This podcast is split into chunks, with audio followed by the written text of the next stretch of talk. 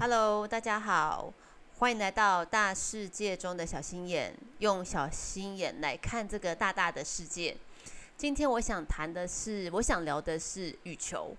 不知道为什么，今年我特别喜欢看羽球，然后为了这个呢，还特别订了嗯运动频道，想好好欣赏每一个好球。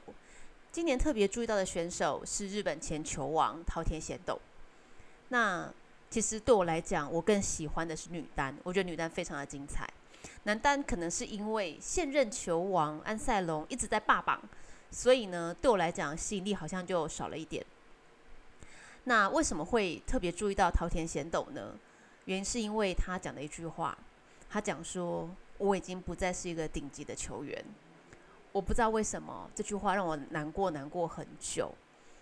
那所谓的顶级。当然是他在二零一八年、二零一九年获得了世界球王这样子的称号。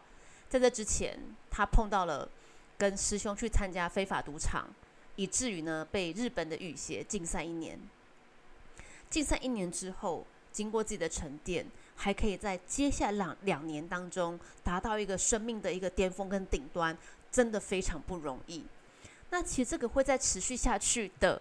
可是呢，他在二零二零年在马来西亚公开赛之后，回日本的一个途回日回到机场的一个途中，碰到一场死亡车祸。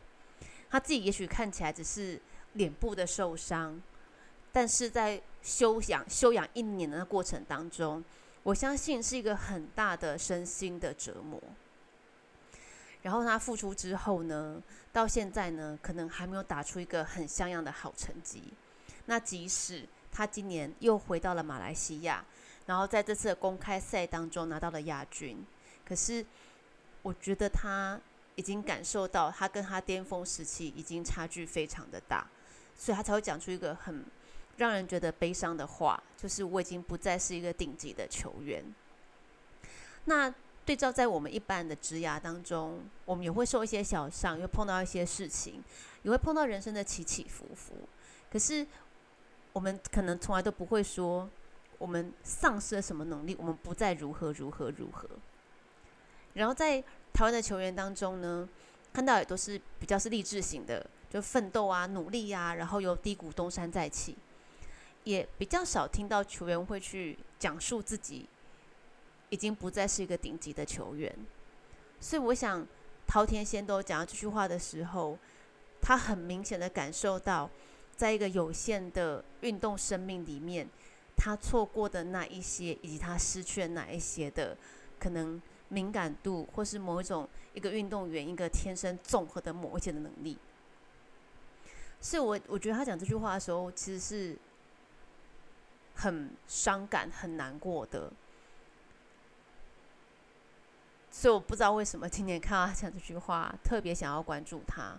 我真的很希望他可以成为人生一个励志故事，就是呢，就算一个人碰到那么多的低谷，都可以再起，不但是可以是个球王，而且会励志，让那些锁在低谷当中当中的人都知道，我们一定可以走出低谷，迈向人生另一个精彩。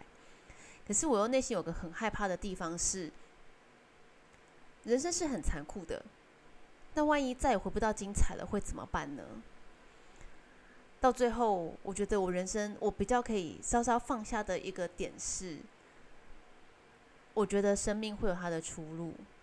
我内心非常非常希望他可以重登球王这样的一个宝座，然后为我们带来更多更多精彩的好球。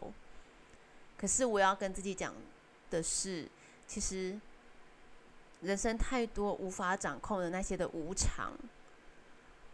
好像我们得去相信一件事，是生命自会找到他自己的出路。这个出路究竟是本业，还是呢，在另外一个地方活得安心而坦然，或者是再创另外一个精彩，其实都是无法无法预测的。那抱着一个这样的希望的时候。我觉得看待事情比较不会是被很多很深、很深层的感受，然后或那样的情绪给往下带，而是有个小小的希望在前面，会知道说人生也许总是会找到一个出路，生命会找到自己的出路。也真的真的私心的很希望桃田贤斗今年或是明年，他可以再创他的高光时刻，因为也许在这么慌乱的年代，我们真的很需要一些励志故事。这就是我最近看羽球的一个小小的感想，跟大家分享。谢谢大家，晚安喽。